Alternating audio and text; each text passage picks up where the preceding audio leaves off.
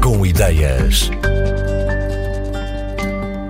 O Fish Fiber Light é um fio de pesca diferente de todos os que já viu. É possível que não tenha visto assim tantos, é verdade, mas este tem a característica especial de conseguir emitir a sua própria luz sem necessidade de lâmpadas ou baterias. O projeto nasceu da parceria entre duas entidades, a empresa Cadilhe e Santos, onde Paulo Cadilhe é o gerente. A Cadilhe e Santos é fabricante de redes e monofilamentos que poderão ter aplicação na pesca e não só.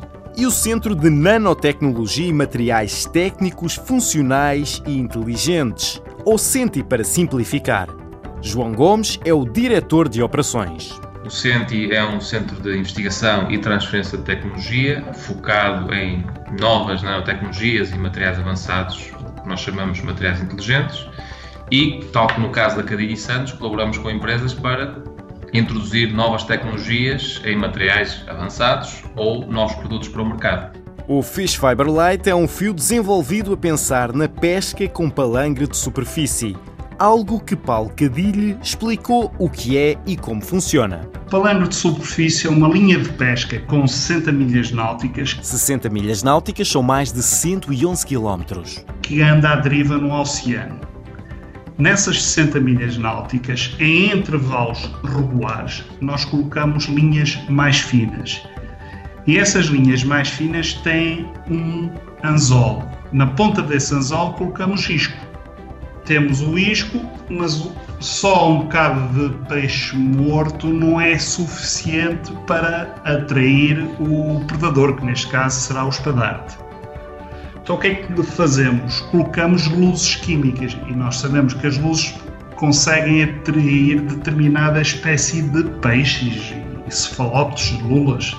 E é esta atração de outros peixes, além do isco que está já preso no anzol, que vai atrair o predador predador vai comer aquilo que se encontra ali, mas também quase certeza que também vai tocar no isco que está na ponta do anzol. Ao fazer isso, vai ficar preso. Mas as luzes químicas têm um tempo de vida limitado e outros sistemas de iluminação que recorrem a baterias acabam por avariar. Quando isto acontece, são muitas vezes deixados no mar, criando poluição. A pensar nisto, Nacadilha e Santos puseram a seguinte questão: Porquê é que essa iluminação não pode estar incluída no próprio monofilamento? Foi nesta altura que a empresa foi à procura do conhecimento científico do Senti. Surgiu a hipótese de fazer um, uma cooperação com o Senti. O meu projeto propunha-se a análise, desenvolvimento e prototipagem de um sistema de iluminação para linhas de pesca, no qual se pretende a substituição das luzes químicas e sistemas baseados em LEDs, alimentados por pilhas que são usados atualmente.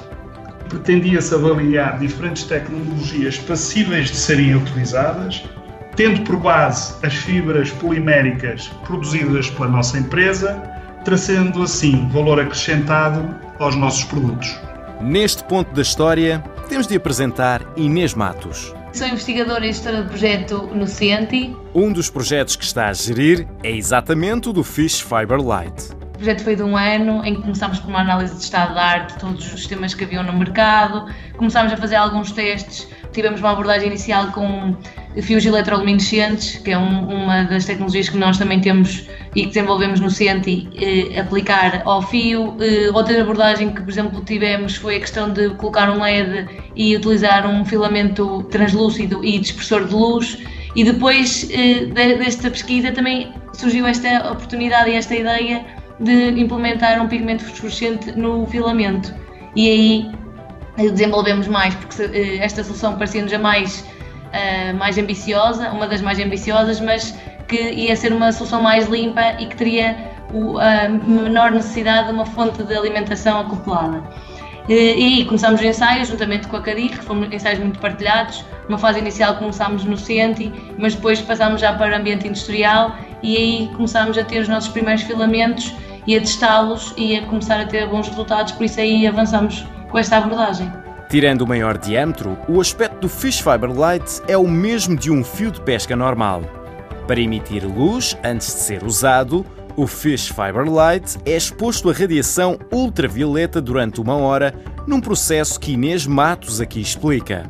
No barco, nós fizemos uma adaptação do sistema onde é posta a linha, em que colocámos umas lâmpadas UV eh, com comprimento de onda específico para a excitação do filamento. O fio está essa hora dentro dessa caixa, digamos assim.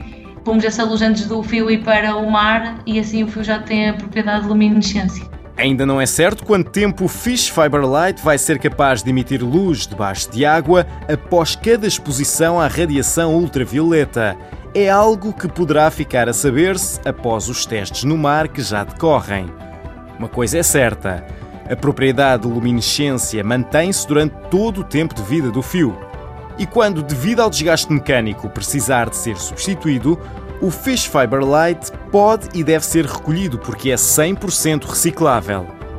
Nesta edição do Portugal com Ideias, falamos com João Gomes e Inês Matos por parte do Senti e com Paulo Cadilhe por parte da empresa Cadilhe e Santos.